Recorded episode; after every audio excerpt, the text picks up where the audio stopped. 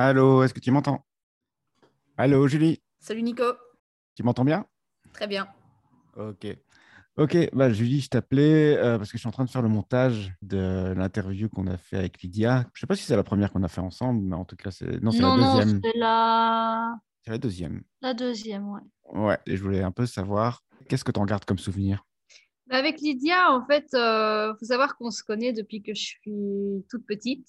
J'ai le souvenir de cette rencontre euh, qui est restée le même que la Lydia que je connaissais euh, quand j'étais euh, quand j'étais à l'école, dans, dans les animations, dans les séjours.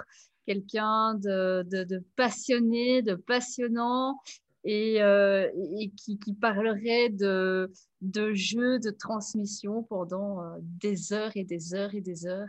Pendant cette rencontre, ça m'a fait remonter beaucoup de souvenirs aussi de, de ma scolarité, des animations avec la Ludo. C'était une rencontre très, très, très, très enrichissante et avec, euh, avec beaucoup de sourires. Effectivement. Bon, on écoute ça? Yes.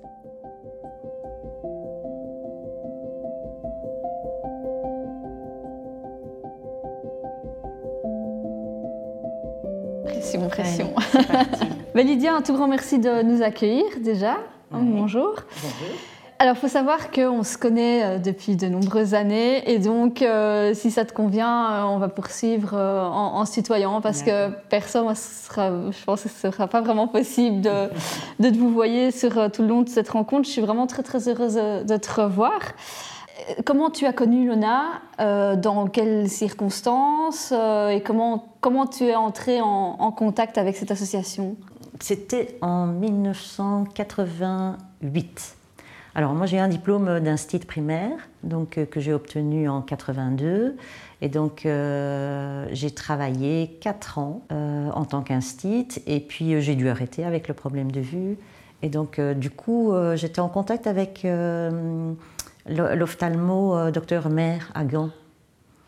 Et donc, euh, elle me suivait et à un moment donné, elle voyait bien que j'étais à la maison, j'éduquais les enfants, enfin bon, voilà, j'avais de quoi m'occuper. Sur cette période euh, où je n'ai pas travaillé, j'ai appris le braille aussi, euh, tactilement. Et donc, du coup, elle m'a dit, Bah, si tu veux, peut-être que tu peux faire un petit peu de volontariat, de bénévolat à l'œuvre nationale des aveugles. Et donc, elle connaissait bien Alain Eckermann qui euh, dirigeait le, service d'accompagnement des, étudiants. Et donc, du coup, ben, j'ai eu un rendez-vous avec lui et euh, voilà, je lui ai expliqué que j'étais instit primaire, que j'étais moi-même malvoyante et que je connaissais le braille et que j'étais prête à faire du volontariat. Donc, je crois que j'avais un peu le, le- le tableau un peu idéal pour entrer dans l'équipe. Euh, À l'époque, ils étaient que trois. Et donc là, j'ai commencé à faire euh, trois, trois jours semaine euh, du suivi scolaire pour des enfants qui étaient en intégration. Voilà comment ça a commencé. Moi, je n'avais aucun contact avec d'autres personnes euh, déficientes visuelles. Donc moi, je vivais mon, mon truc, ma petite vie, de la manière la mieux possible que je pensais.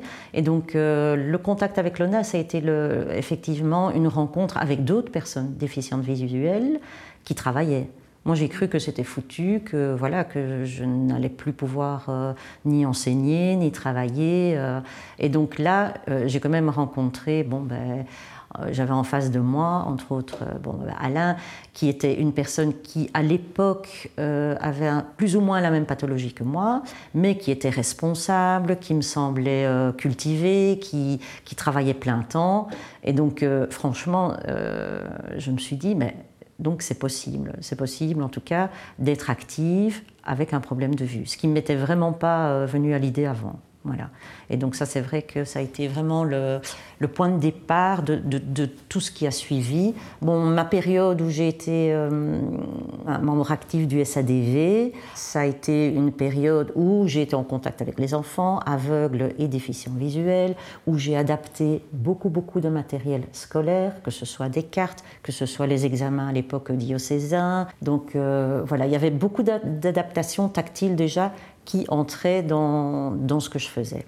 Mm. Et c'est euh, de, ces adaptations tactiles que t'es venue l'idée de jeu mm. par la suite. À, quel moment Comment s'est passée alors du coup cette euh, transition euh, vers le jeu? Mais En fait, elle est venue tout naturellement parce que moi, quand on m'a diagnostiqué, bon, j'avais 18 ans, donc je devais choisir une orientation professionnelle et j'hésitais entre deux chemins. C'était un style primaire où je faisais les beaux-arts. Les beaux-arts, on m'a déconseillé, vu que j'allais avoir une vision euh, qui allait euh, baisser. Donc j'ai opté pour euh, un style primaire. Et donc c'est vrai que quand j'ai commencé avec les enfants à adapter, j'ai retrouvé vraiment le plaisir de créer, d'imaginer, de, faire plein de choses qui, qui leur soient accessibles à eux, mais aussi accessibles à l'ensemble de la classe parce que ces enfants étaient en intégration, et donc il fallait quand même trouver des choses qui puissent intéresser les autres, même voir que les autres disaient oui, c'est plus chouette que notre truc à nous, ce que lui a. Et donc ça a occasionné vraiment des moments de partage. Et puis, euh, ben voilà, de fil en aiguille, oui, j'ai commencé de temps en temps à adapter un petit jeu. Et puis, je recevais aussi beaucoup d'étudiants euh, qui étaient soit euh, aux beaux-arts, etc., qui demandaient tiens, on doit faire un petit jeu tactile, et je les, je les guidais là-dedans. Et, et, en fait, euh, à un moment donné, bah, voilà, ce qui s'est passé, c'est que j'ai commencé à faire des jeux, des jeux, des jeux, chez moi à la maison, c'était à la maison, dans ma cave. et ça, ça a duré quand même bien, à mon avis, deux, trois ans. je faisais les deux en parallèle. Hein. Et donc, à un moment donné, je me suis retrouvée avec euh, peut-être 10, 12 jeux que j'avais déjà adaptés. Et donc, c'est là que j'ai commencé, moi, à penser, à me dire pourquoi ne pas faire une ludothèque adaptée au sein de l'ONA Parce qu'il y en avait, il y en avait nulle part ailleurs en Belgique à l'époque, hein, je parle. Et donc je sais que je suis allée voir tous les, à l'époque tous les centres, hein, euh, euh, spécialisés d'aide aux personnes déficientes visuelles. Il y avait des projets qui étaient tout doucement, euh, qui arrivaient tout doucement à être mis en place, pensés en tout cas. Et donc, mais il n'y avait encore rien de, très, concret. Et donc c'est vrai que c'est... Euh, je me suis lancée à fond là-dedans, à me dire maintenant il faut y aller, on va le faire. Alors j'ai vraiment commencé ça à la maison. Hein. Il n'y avait pas de local. il n'y avait pas de local à l'ONA.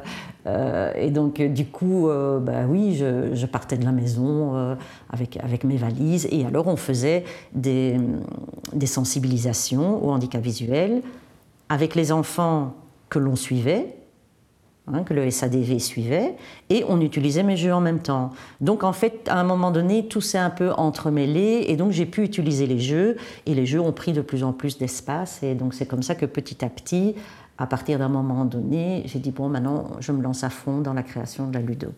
Alors ça a demandé du boulot, hein, parce qu'il n'y avait rien, il n'y avait rien autour. Euh, il y avait même au niveau, euh, je vais dire, légal, aide, euh, de la COCOF, etc., il n'y avait pas grand-chose. Donc il a fallu d'abord vraiment prospecter partout sur ce qui existait, bon, en France hein, notamment, etc.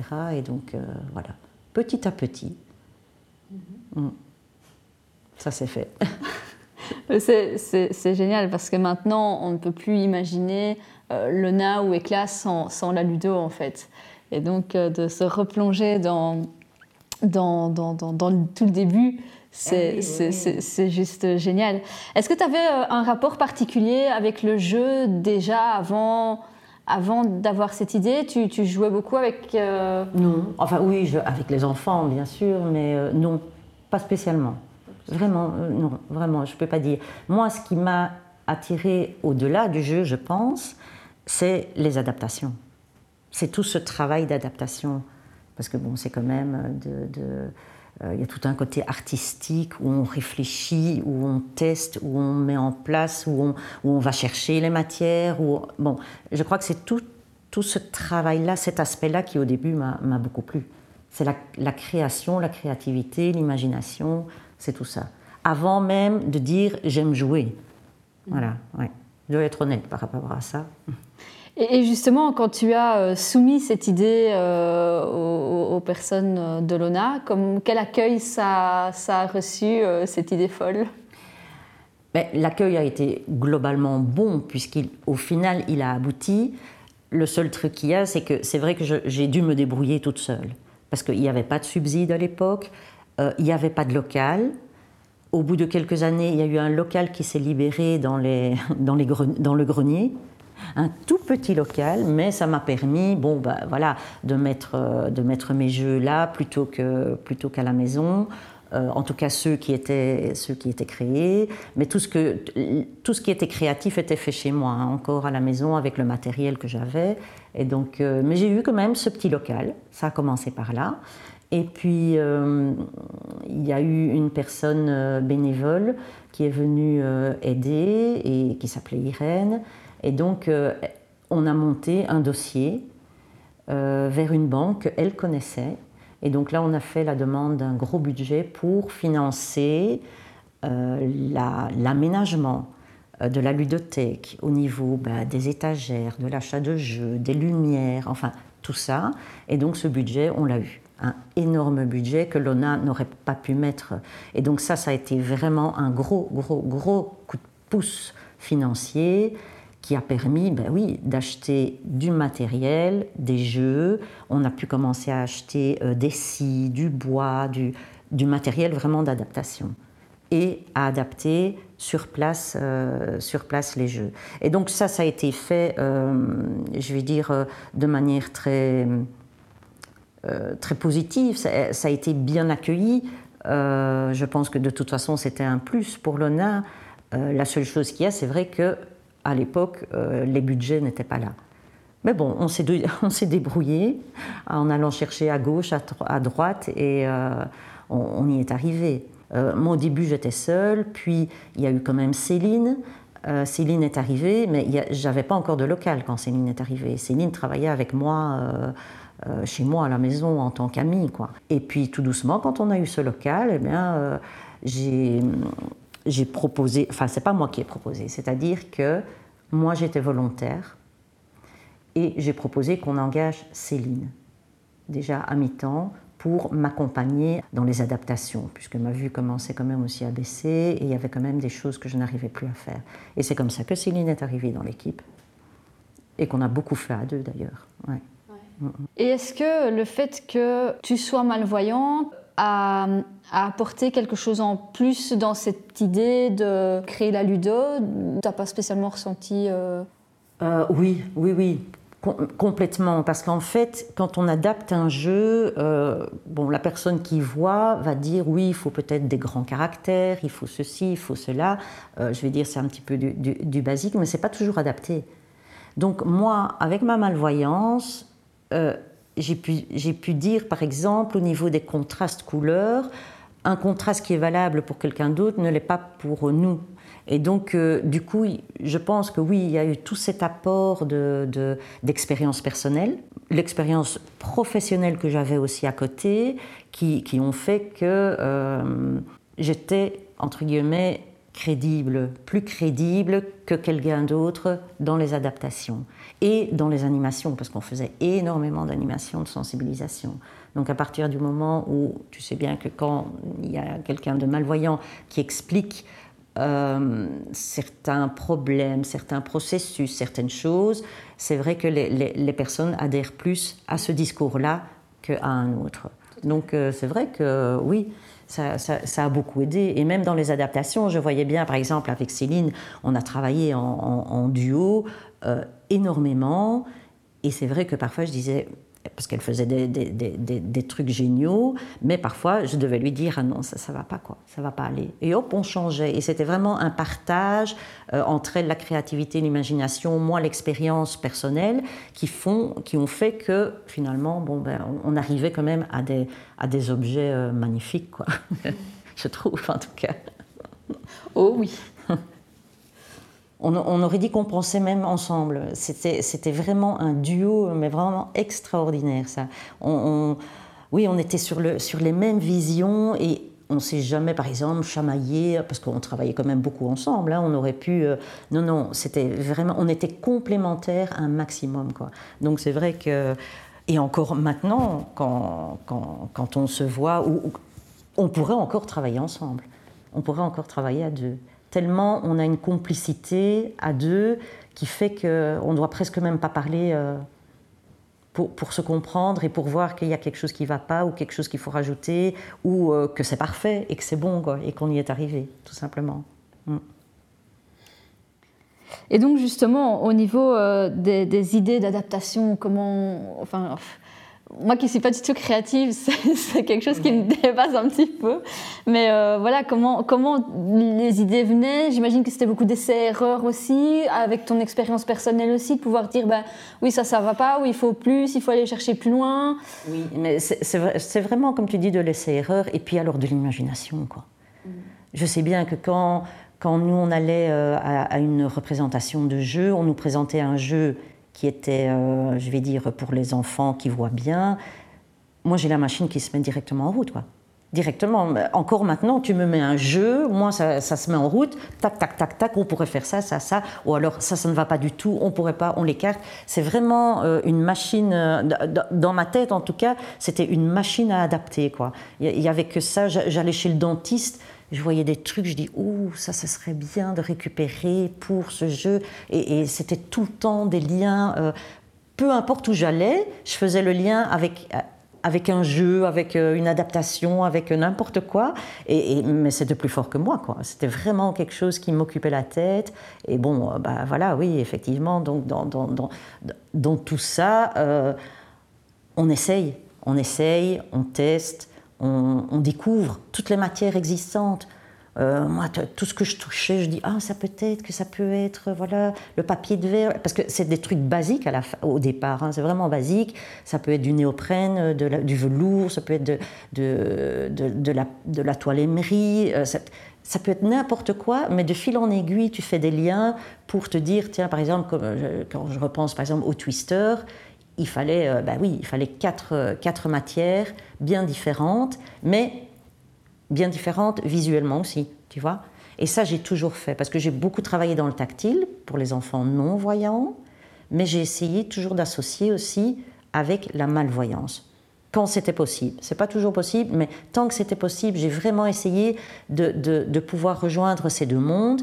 Et avec les enfants voyants, ça, il n'y avait pas de souci. Eux, ils adorent tout ce qui est matière, euh, ça, fonctionnait.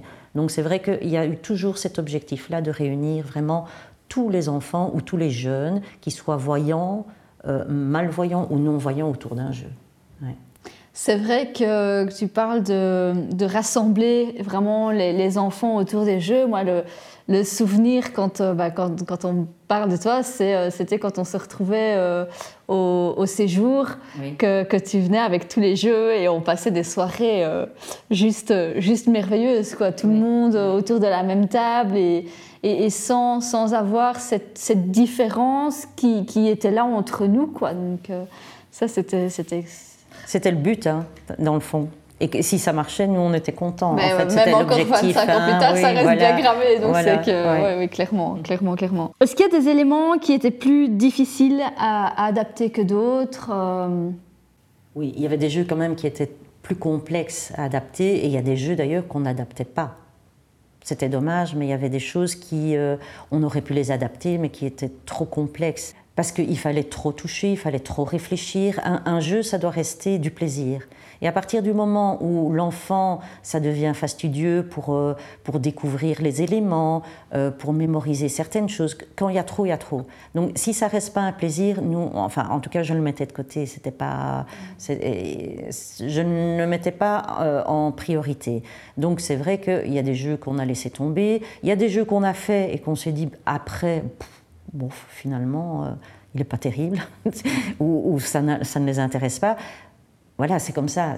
Mais ça, je crois que c'est un peu partout, que ce soit les jeux tactiles ou, autres. Il y a toujours des jeux qui ont l'air comme ça bien au, départ, et puis qui n'offrent pas le, plaisir de, le plaisir à long terme, on va dire. Mais c'est vrai que, euh, bon, ben oui, euh, il y a des jeux euh, qui ont très très bien marché et d'autres un petit peu moins. Et ça, on essayait de bien trier au départ. Mais il y avait déjà un gros tri à la base. Hein. Donc, trop d'éléments, trop de cartes, trop de on, mettait de côté. Ouais. Euh, je vais me permettre de revenir un tout petit peu en arrière euh, par rapport aux, adaptations. Donc, tu as expliqué que, vous jouiez, que tu jouais sur les, les, matières, mm. les couleurs. Mm. Euh, il y a eu d'autres éléments sur lesquels il fallait, il fallait travailler? Les formats, entre autres. Parce que, voilà, bêtement, euh, quand on dit malvoyant, j'ai eu des étudiants qui m'ont fait des jeux euh, géants, quoi. et donc, finalement, c'était, c'était pas ça qu'il fallait. Euh, donc, c'est vrai qu'il y a, il y a le format, il y a peut-être aussi, je vais dire, les règles. On adaptait les règles. Hein. Donc, il fallait que, les règles soient accessibles autant visuellement qu'en audio. Donc, on essayait un petit peu de de, mixer tout ça. Et puis, euh, bon, après, la solidité aussi. Parce que, bon, à la Ludo, on a toujours fait du matériel très solide, très abouti. Ce qu'il n'y avait pas dans d'autres ludothèques après que j'ai visité, où ça s'est mis en place. C'était quand même fort du bricolage. On ne peut pas faire n'importe quoi. Euh, il y a des règles. Hein. Moi, j'avais euh, quand même pris connaissance de tout le règlement au niveau des jeux. Et euh, de, tu vois, en dessous de 3 ans, par exemple, normalement, la Ludo ne, prête pas de, de, jeux en dessous de 3 ans parce qu'on n'est pas agréé, on n'était pas agréé pour faire des jeux en dessous de 3 ans, des trop petites pièces. Donc, au niveau de la réalisation, il fallait que ce soit du solide, quoi. Parce que de toute façon, qu'est-ce qu'ils essayent, les gosses, c'est de décoller tout. Hein. Moi, je me souviens, la première chose qu'ils font, c'est aller mettre le rongle en dessous du truc pour essayer de l'enlever. Le, loto. Euh, euh, tactile, c'est vrai qu'on avait collé des pièces, des clés. Ah bah, la première chose qu'ils essayent, c'est de, tout décoller. Et alors, bon, avec l'expérience, on a fait aussi attention. Donc, je parlais du format, on travaillait parfois le bois et le poids aussi. Parce qu'en fait, par la poste, on ne s'est pas envoyé un jeu en bois qui fait 70 euh, cm sur 50. Quoi. Mm. Donc ça, ça a commencé à... Voilà, c'était alors plutôt des jeux qu'on amenait en animation, mais après, on a quand même essayé de faire attention au format et à la matière du support. Le support était important. Le bois, c'est très joli, mais c'est très lourd. Donc euh, voilà. Mm. Est-ce qu'il y a un jeu, une adaptation qui te voilà, qui t'a profondément marqué Oh, il y en a tellement. Oh, il y en a tellement. Et c'est beaucoup les, les, premières, naturellement. Si, il, il y en a une quand même. Le Jungle Party. Alors le Jungle Party, c'était un parcours dans la jungle où il fallait reconnaître les cris d'animaux sur une, sur, une plaquette sonore où il y avait juste six points. C'était bien parce que ça, correspondait un petit peu au, point braille finalement. Et donc euh, chaque pastille avait une couleur et donc un, un, numéro 1, 2, 3, 4, 5, 6. Et donc quand on appuyait, il y avait un son, lion, singe, éléphant, etc. Et donc quand on arrivait à chez l'éléphant, il fallait trouver le bruit de l'éléphant. Donc il y avait quand même une certaine mémoire auditive et en disant quel numéro c'était. C'était drôle parce que j'ai commencé à faire les magasins, à essayer de trouver, ben oui, les, petits animaux là en plastique, euh, le petit singe, l'éléphant, machin. Enfin bon, j'ai fait, j'ai, fait à l'époque euh, des magasins de jouets, voir comment on pouvait les accrocher. Alors c'était avec du scratch. Alors, mais voilà, je, sais que le dernier modèle qui a été retravaillé par Céline est maintenant nettement mieux que mon premier modèle, parce que le premier modèle, c'est vrai qu'il était solide, mais on ne ferait plus ça maintenant avec du scratch. Euh, tu vois, ça fait alors il fallait tout mettre bien, c'était assez. Mais c'était pas mal du tout comme réalisation, et, puis ça a demandé une, une réflexion par rapport à, toute l'installation du parcours des animaux. Euh, mais c'était gai, c'était vraiment gai à faire. Et comme ça, il y en a plein. Je veux dire, quand on a fait, euh, quand j'ai fait le, c'était la chenillette euh, tactile. Bon, il fallait mettre dans les euh, il fallait trouver les deux pattes identiques. Bon, ben voilà, il fallait trouver ben, le riz, les pois chiches, les pâtes, etc. Mais c'est gai, c'est amusant. Hein. D'ailleurs, bon, à la ludothèque, on ne travaille pas, semble-t-il. Il paraît qu'on joue. Donc, ça a toujours été comme ça. Mais c'est vrai que c'est amusant. Pour des passionnés, en tout cas, comme nous, c'est un métier, euh, c'est un métier idéal, quoi. C'est vraiment, mm. Au départ, le jeu a toujours été considéré comme quelque chose d'uniquement ludique, et qu'on considérait pas nécessairement ça mm. comme quelque chose qui pouvait avoir une autre dimension, que ce soit au niveau euh, éducatif, sensibilisation, mm. capable d'apporter en fait un, savoir, un savoir-être, peut-être quelque chose qui dépasse, qui dépasse. ce côté, ce côté ludique. Est-ce que quand tu as commencé, c'était déjà présent non, pas du tout. Quelque chose qui est apparu? Ça, euh, ça c'est un combat, et je, je vais dire que c'est encore un combat actuel. C'est un combat encore actuel. La preuve, c'est que la ludothèque, euh, quand il y a une ludothèque comme ça dans, dans, un, dans une association, euh, le personnel de la ludothèque n'a pas de, de subside délivré par l'État. Pourquoi? Et la bibliothèque, oui. Donc, euh, et ça, c'est un combat, mais depuis le début. Hein. C'est vrai que le jeu, on se dit oui, bon, ben voilà, c'est pour amuser, ça n'a pas d'objectif. Or, il a fallu prouver vraiment que euh, dans notre cas, au, sein de, l'ONA, euh, déjà c'était un, outil d'intégration, euh, un outil d'apprentissage, et, vraiment quelque chose qui, était indispensable, tout comme le livre tactile. Donc, mais, mais, ça, c'est vraiment quelque chose, je trouve, qui est encore d'actualité. Hein. Je trouve que le jeu n'est pas considéré à sa juste, à sa juste valeur encore plus dans une association pour enfants déficients visuels ou même pour adultes d'ailleurs. Euh, je trouve que ça, fait partie euh, de tout un processus de, de rencontres euh, au niveau social, socialisation de l'enfant, même au niveau découverte tactile et je vais même dire psychomotricité. Quand un enfant il doit apprendre le braille à 6 ans, mais s'il a joué avec des jeux tactiles et qu'il a déjà une belle reconnaissance au, niveau des doigts d'un jeu, eh bien, il aura plus facile après pour appréhender les schémas mathématiques, etc., les cartes de géographie. Et tout ça, c'est vraiment un fil conducteur qu'il faut mettre en place le, plus tôt possible. Mais euh, ça a été euh, un combat euh, continuel, ça. Continuel. Je suis jamais arrivée euh, au niveau, en tout cas, euh, des directions que j'ai rencontrées dans différentes associations, à ce que, par exemple, la ludothèque soit reconnue comme une bibliothèque. Ça n'a pas la même valeur.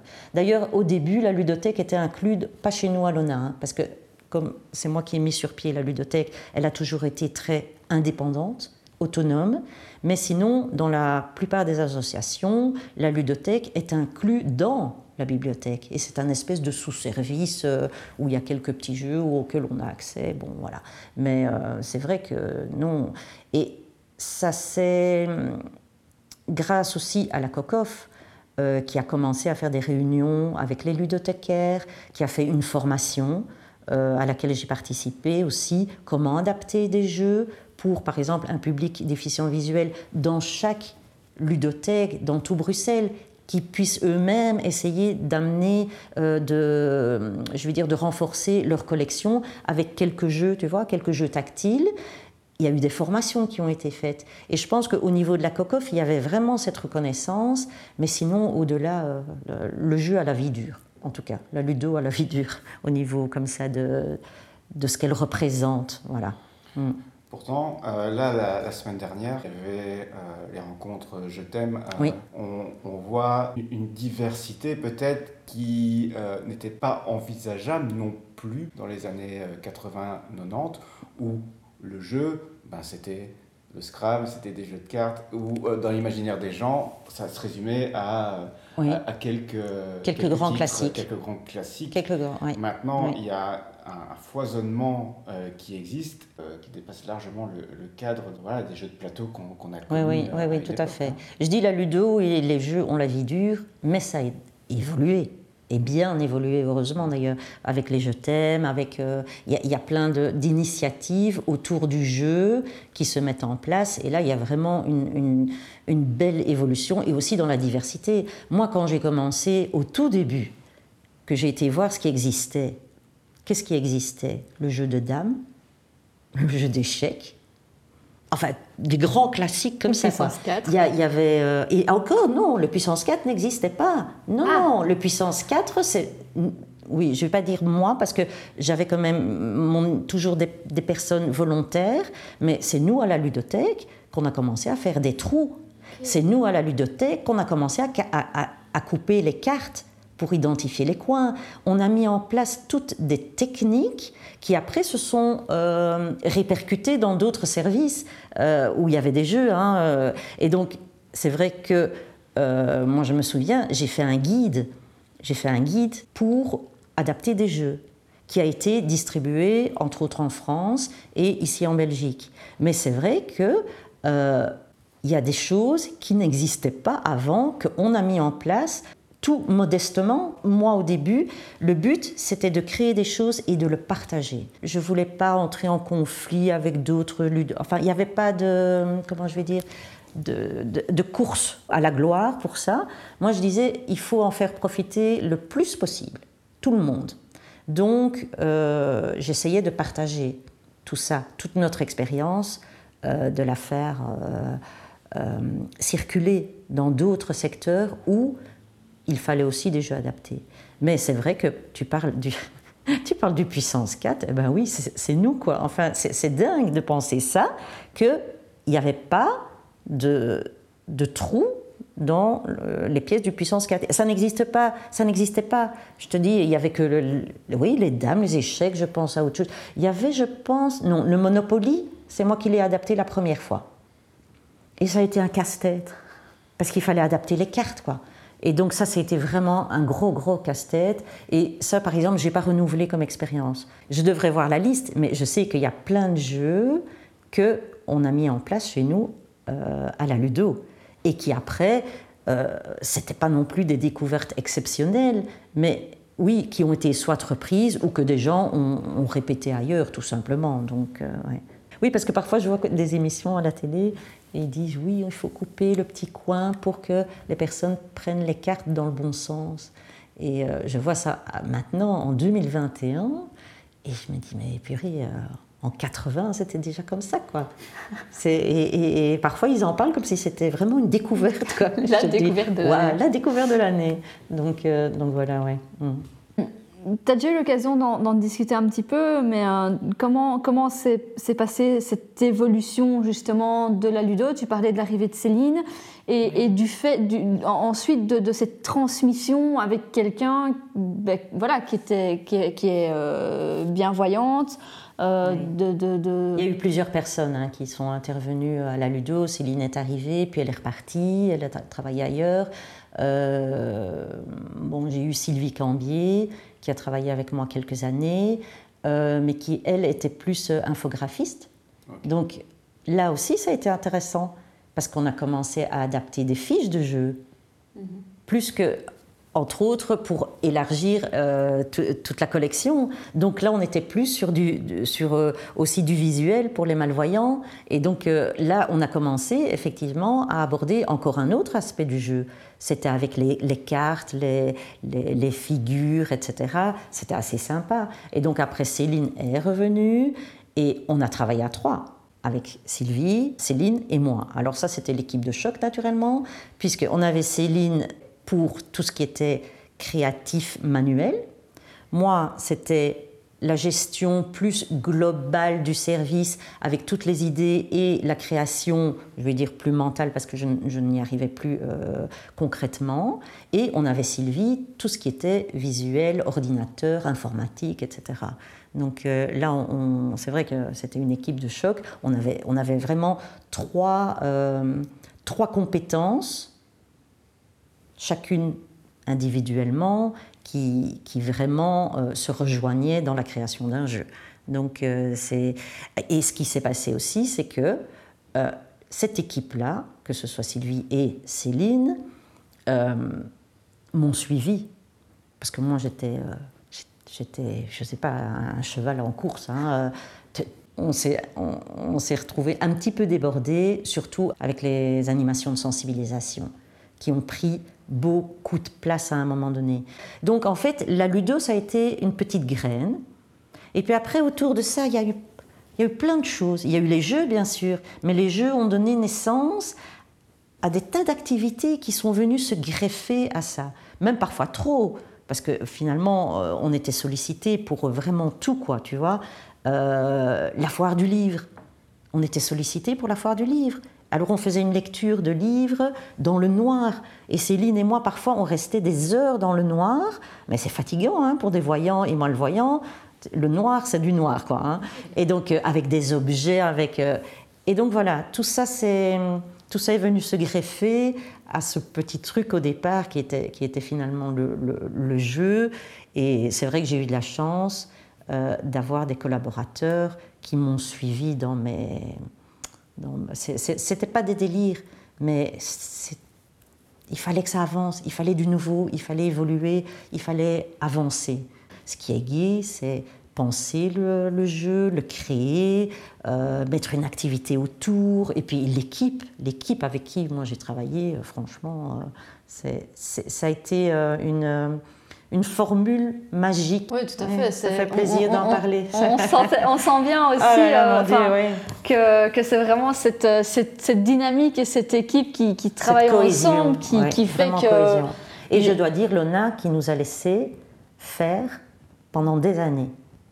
C'est vrai que la direction, comme c'était moi qui avais amené le projet, c'était un petit peu euh, un projet, allez, entre guillemets, c'était mon bébé.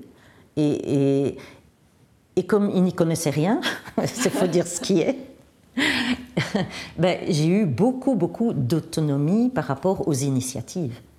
Et euh, chapeau euh, à, bon voilà, il y a eu Martine de Manet, à ces directions qui m'ont permis de faire ça. Parce que quelque part, je suis devenue chef de service, or que j'étais volontaire, c'était aberrant. Peut-être que maintenant ce serait plus possible, mais vu que c'était moi qui avais mis en place tout ça et que je gérais quand même toute la gestion, toute l'organisation, la planification, euh, euh, la prise de contact, tout ça c'était moi en plus. Euh, et donc du coup, ils nous ont laissé vraiment la voie libre, la voie libre à ce qu'on avait envie de faire. Est-ce que tu as eu des retours à un moment donné de, gens que ça a inspiré? Pour de leur côté développer aussi des, activités Oui, oui, oui. On, a, oui. Moi, j'ai eu pas mal de contacts, disons, pour partager mon expérience et pour essayer de guider euh, certaines personnes. Ils voulaient avoir euh, euh, de, la documentation théorique, ça j'en avais beaucoup. il y avait mes documents à moi que j'avais faits naturellement, il y avait plein de choses et il y, a, il, y a, des gens, oui, qui étaient en attente de ça. Donc ça, on a quand même pas mal pas mal partagé. Mais je sais que par exemple, à l'école de Frey, où j'allais tous les ans faire des formations, ils ont créé une ludothèque après chez eux et avec, entre autres, des jeux pour euh, des enfants déficients visuels. Là, ça couvre un peu tous les handicaps, puisque à Defray, c'est vraiment une formation qui, couvre euh, euh, l'enseignement spécial. Mais voilà, ça, ça a été un résultat qui est venu après. Donc, c'est qu'il y a quand même un, suivi, quelque chose qui, continue à évoluer vers ça et à se développer. Donc, oui, c'est bien. Quand, on t'entend parler, tu as l'air d'être un, esprit qui, bouillonne en, permanence. Euh, quand tu dis que tu peux être inspiré en allant chez le dentiste, je pense que ça met la barre quand même très haut. Est-ce que là, maintenant, en 2021, tu continues à, fourmiller d'idées? Est-ce que tu arrives à en concrétiser quelques-unes? Non, je euh, non, non, je, je, je n'ai plus les capacités, euh, je vais dire, physiques, visuelles. J'ai essayé, mais alors, et là je rejoins Céline, on est deux perfectionnistes. Et si c'est pas parfait, c'est pas bon. Donc euh, moi, voilà, pour moi c'est fini en tout cas. Par contre, oui, des idées, j'en ai toujours. Quoi. Ça, c'est, c'est... Mais c'est moins sollicité puisque ça ne rentre plus dans un projet, euh, je vais dire, euh, professionnel. bon, de temps en temps, il y, a, entre guillemets des missions qu'on peut me demander, mais voilà, ça a été beaucoup sur la sensibilisation et moi la sensibilisation, c'est terminé. Par contre bah, oui, euh, encore dernièrement, je, fais un moule pour une prothèse dentaire. Tu fais le moule des dents. Et puis tu l'as et tu dis, mais dans le fond, quand ils apprennent, les petits, là, leurs dents, les noms, les incisives, les canines, eh ben, ça pourrait servir ce truc-là. Mais c'est bête à dire, mais oui. Et alors, oui, ça, ça, vient comme ça, je me dis, oh. Mais voilà, ça demande de l'énergie et je ne sais pas, je sais pas si j'ai encore cette énergie. En tout cas, elle est dans ma tête, mais je ne sais pas si concrètement parlant, j'ai le courage encore d'aller d'aller vers les gens, de les convaincre, de leur dire on essaye et on met en place. Et alors parfois il faut faire des dossiers. Alors là ça c'est le summum, ça ça me pompe. Et donc euh, voilà, euh, ça demande beaucoup d'énergie. Mais oui, ça. Et quand je vois des jeux, oui, j'ai des petits enfants avec qui euh, je joue beaucoup. Je loue d'ailleurs beaucoup à la ludothèque et, et donc du coup, bah, oui, c'est toujours en effervescence. Et dans tous les domaines. Hein. Quand on se voit, nous, avec Céline, on, est parti sur, euh, sur Mars, sur Jupiter, sur tout ce que tu veux. Hein. Nous, on, rentre dans une fusée et, on décolle, quoi, toutes les deux. On décolle toutes les deux, oui. Ouais. Mais ça, c'est. Ouais, je ne sais pas, t'expliquer. On va au resto. La dernière fois qu'on est allé au resto, je dis. Euh, voilà, on en sort euh, vraiment, on refait le monde, quoi on refait le monde à nous deux. Je rebondis sur ce que tu viens de dire parce que j'ai un petit garçon euh, de, 14 mois mhm. et que j'observe énormément. On s'est dit, tiens, on va essayer de, de, lui mettre euh, des, crayons, des premiers crayons dans, mhm. dans les mains de, de, couleur, voir un peu mhm. qu'est-ce qu'il en fait. Est-ce qu'il va, les mange, il va les manger, va les manger etc. Donc, le premier truc qu'il a fait avec ses crayons, c'est faire du bruit avec euh, les uns contre les autres. Et euh, après, d'écrire partout sauf sur la feuille. Et c'est là qu'on se dit qu'il y, y, a des personnes, et je pense que tu en fais partie, qui ont réussi à rester en dehors de ce cadre où là, on, a quand même de la créativité pure en fait. Parce qu'on que On, a des éléments, qu'est-ce que je vais faire avec ça? En toute logique, il va dessiner sur la feuille et en fait, non. non. J'ai l'impression que beaucoup de gens oublient ça, mais certaines personnes, et t'en fais partie, Céline en fait définitivement partie aussi, sont toujours dans un coin de leur tête avec ça. Et puis, moi j'ai toujours dit, parce qu'il y a des règles à un jeu. Hein il y a des règles. J'ai dit, laissez tomber les règles. Dans un premier temps, n'y faites pas attention, c'est pas grave quoi. Découvrez ce jeu, retournez-le comme vous voulez, euh, faites-en ce que vous voulez et laissez les, règles euh, pour l'instant. Après, si les règles sont trop compliquées, simplifiez-les. C'est pas, enfin, je veux voilà, il faut, il faut pas que ce soit écrit pour se dire, bah ça on s'en fiche, laisse tomber.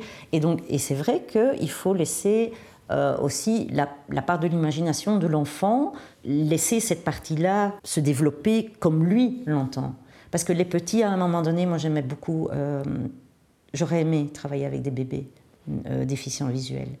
Et donc là, ça aurait été sur toute l'appréhension de l'espace, du sonore, du tactile, euh, de, mettre les, petits bracelets sonores aux pieds, aux mains, etc., de le faire rouler sur des, sur, sur, sur, sur des matières douces, hein, mais différentes, les massages, lui donner cette, euh, comment je vais dire, cette conscience de son corps d'abord. D'ailleurs, hein, quand on fait ça, c'est d'abord son corps. Et ça aurait été très sympa de faire euh, une valise un peu pédagogique. Alors oui, ça, ça, c'était du temps du, SADV, et c'est comme ça que quelque part tout ça est né aussi. Je voulais faire des valises pédagogiques. Par exemple, les gosses, euh, aller en cinquième primaire, ils voyaient un petit peu l'espace et tout ça. Et je dis, mais il n'y a rien, quoi, pour mon, enfin, bon, pour mon petit gamin, là, qui voit rien, il n'y a rien. Je dis, si on faisait des valises à l'ONA, des valises que l'on peut prêter à l'enseignant et c'est du matériel que l'ensemble de la classe peut utiliser, mais qui est tout à fait accessible à l'enfant euh, qui voit mal ou qui voit pas du tout, ce serait génial, quoi. Mais maintenant, il y a de plus en plus hein, des valises. Je, pense que ça existe parce que maintenant, on les fait même pour les enfants qui voient. Mais par exemple, tout le corps humain, etc. Des choses accessibles. Et donc, j'étais partie dans cette idée. Ça s'est jamais fait parce que c'était beaucoup, beaucoup de travail, naturellement, pour faire du matériel solide. Il faut respecter les proportions, les... enfin bon. Et donc ça, c'est jamais fait.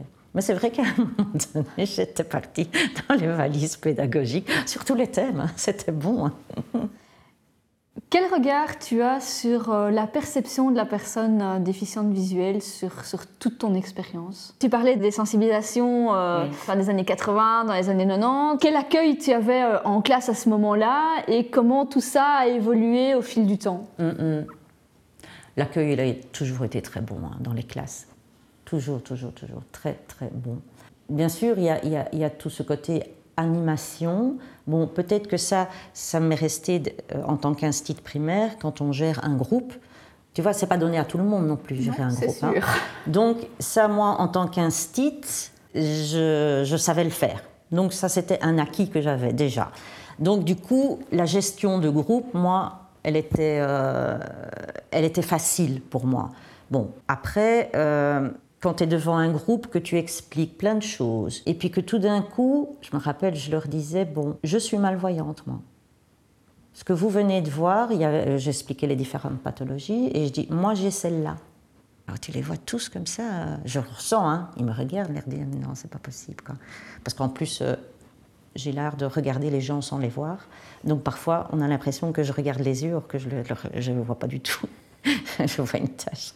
Et donc, c'est vrai que leur perception, comme ça, tout d'un coup change. Ils se disent, bah, elle n'a pas l'air handicapée, parce qu'il y a ce mot qui est lourd aussi, handicapé, quoi. Et donc, la perception, parfois, qu'ont les gens face à une personne handicapée, c'est que elle, euh, oui, elle est limitée, parfois même ça va jusqu'au niveau mental ou au niveau comportemental. Ou... Or que, voilà, c'est pas, pas toujours le cas, quoi. Et donc, euh, oui, quand il me voit, je vais pas être prétentieuse parce que j'aime pas ça du tout, mais on sentait vraiment de l'admiration. Il se disait waouh, quoi. Et donc, euh, mais c'était pour leur faire comprendre qu'il n'y a pas un profil de personnes handicapées visuelles. Et alors moi, je donnais toute une partie comme ça sans rien leur dire. Et puis tout d'un coup, je lançais ça. et donc là, ils étaient... Euh, et alors, on voit que c'est assez drôle. Parce que alors après, leur comportement change directement. Alors dans les séances de jeu, donc du coup, et alors ils posent des questions. Ah, et vos enfants, vous avez des enfants, ils sont aussi euh, malvoyants Non? Et alors, dans les groupes de jeu, comme c'était en petits groupes restreints, c'est aussi un endroit d'échange. Et là, c'est l'occasion aussi d'échanger par rapport à, ce jeune ou à cet enfant qui était en intégration. Alors moi, j'ai fait toujours preuve d'humour dans, mes, présentations, ce qui dédramatise aussi. Hein, euh, il ne faut pas stigmatiser les choses. Et donc, euh, c'est vrai, tu sais, moi, je, il y a un bête truc qui le faisait rire. Je dis, oui, bon, j'étais plus jeune. Je dis, vous savez, moi, quand je sors, je peux être des heures à un bar et, je... et s'il y a un gars qui me fait de l'œil pendant trois heures, je ne vais pas le voir, quoi. Hein. Il, va, se fatiguer pour rien, quoi. Et, donc, et alors, c'est vrai qu'on mélangeait. Euh, et alors, avec Céline, qu'est-ce qu'on a ri Parce écoute, on, on, s'est, on s'est amusé, on, s'est vraiment amusé. Et donc, euh, tout, en, tout en étant, euh, je vais dire, perspicace et correct, hein, entendons-nous, mais c'est vrai que le regard des gens par rapport à la personne, bon ben oui, ça dépend vraiment. C'est vraiment. Mais dans le cadre professionnel, on a toujours été très très très bien accueillis très bien accueilli. Du coup, les parents, avec les parents, c'était plus facile aussi. J'ai même fait de la gestion conflit alors que je m'y attendais pas. Hein. Mais là, c'était plutôt en, supérieur, où il y avait une jeune qui était en intégration. Et au fur et à mesure de la sensibilisation, ça a commencé à se corser. Quoi. Il a fallu euh, récupérer, parce qu'il y, a beaucoup d'émotions. Il faut sentir ce qu'on peut dire ou ce qu'on ne peut pas dire. Il faut vraiment une perception de se dire, là on va, là on va pas. Et ça, il faut vraiment être prudent pour ne pas blesser, blesser l'enfant ou le jeune qui est là. Quoi. Et donc, c'est vrai que ça dégénérait. Et donc, j'ai commencé à, gérer comme j'ai pu. Il faut dire ce que. Et donc, après, ça s'est tassé, ça s'est arrangé, tout ça. Après, la prof qui vient me dit Mais euh, vous avez une formation en gestion de conflit ou euh, Je dis Non, absolument pas. On a eu beaucoup de chance. on a eu beaucoup de chance. Et puis, et puis voilà, quoi. Mais donc, tu vois, les autres élèves, sachant que moi-même j'étais malvoyante, m'ont cru. Or, qu'ils ne croyaient pas.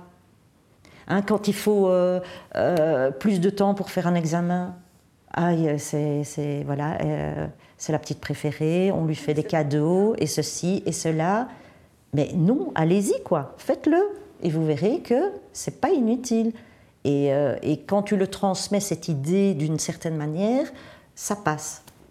Non, mais tu as, entièrement raison parce qu'en fait, euh, en, en parlant comme ça, je, je, me souviens euh, que tu étais venu en classe euh, en troisième, quatrième primaire mm. avec Alain et Jeuneux. Mm. Et, c'est vrai que petite gamine de, même, de même pas 10 ans, à, savoir, enfin, à devoir expliquer ou à devoir. Euh, j'avais bon, j'avais la chance d'avoir mes parents qui étaient fort actifs et, hyper attentifs dans tout ça, même parfois trop. Hein. Mais, euh, et, d'avoir quelqu'un de complémentaire et qui vienne expliquer euh, concrètement comment je peux vivre les choses, il y a eu un, avant-après en fait. Ça devient crédible. Oui, tout à fait. Qu'un adulte vienne dire, ben oui. Oui. Et un adulte hors parents. Hors parents, hors école, voilà. Quelqu'un de. Complètement. Ouais, ouais, ouais. Yes.